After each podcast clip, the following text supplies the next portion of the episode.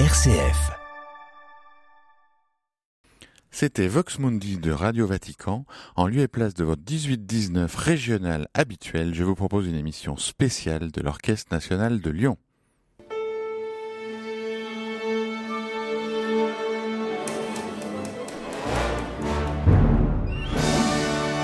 Au cœur de l'ONL, une émission présentée par Luc Hernandez.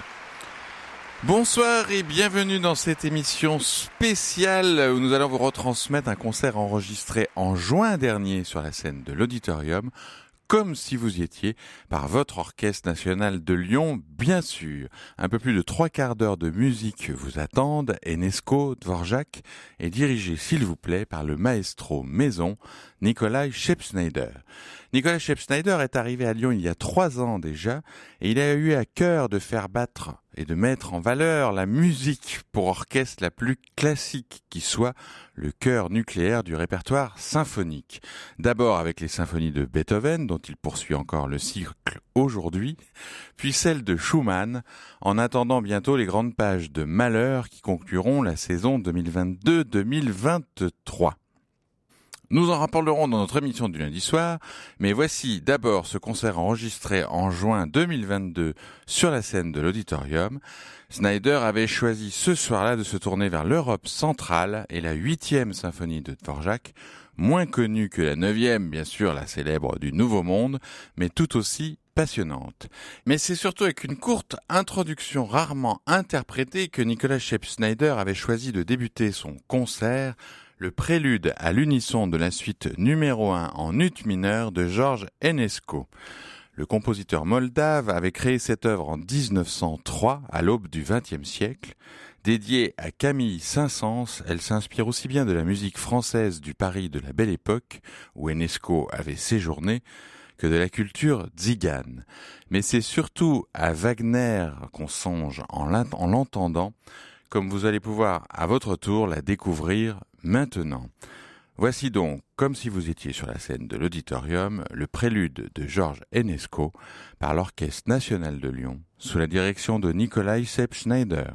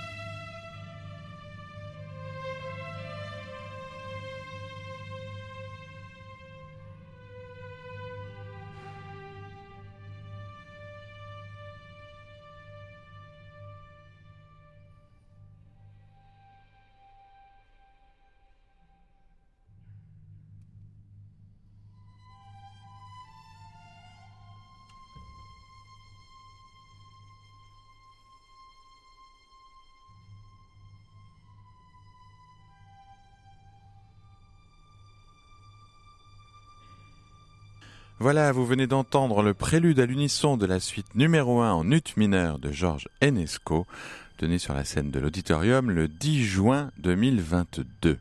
Et comme promis, voici maintenant le morceau principal de cette retransmission exceptionnelle, la symphonie numéro 8 de Dvorak, toujours par l'ONL et toujours sur la scène de l'auditorium. Moins jouée que la célèbre symphonie du Nouveau Monde, neuvième du nom, Dvorak considérait sa huitième symphonie comme une œuvre à part au langage nouveau. L'Allegro en ouverture rappelle les symphonies de Mendelssohn, que Nicolas Schepp-Schneider a d'ailleurs déjà dirigé avec l'ONL, tandis que la valse champêtre du troisième mouvement traduit toute la beauté de l'âme slave en écho aux symphonies de Tchaïkovski. Alerte, romantique, pastorale, la symphonie numéro 8 de Dvorak a tout d'une grande symphonie, même si elle n'est pas assez jouée. Mais on va pouvoir l'entendre maintenant. Grâce au maestro Snyder, voici donc la seconde partie de ce concert dédié à l'Europe centrale, enregistré à l'auditorium en juin 2022, comme si vous y étiez.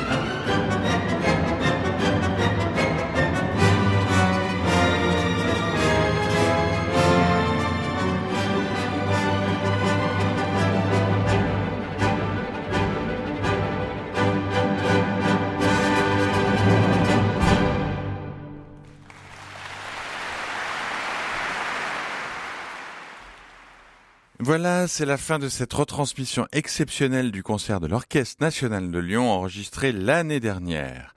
Sachez que depuis, Nicolas Shep Snyder a été reconduit pour trois années supplémentaires à la tête de l'ONL pour notre plus grand bonheur. En plus de notre émission au cœur de l'ONL traditionnelle le lundi à 20h une fois par mois, nous aurons donc d'autres belles occasions de vous faire entendre les plus belles pages de votre orchestre national de Lyon depuis l'auditorium comme si vous y étiez. En attendant, très belle fin de week-end à toutes et à tous à l'écoute de RCF.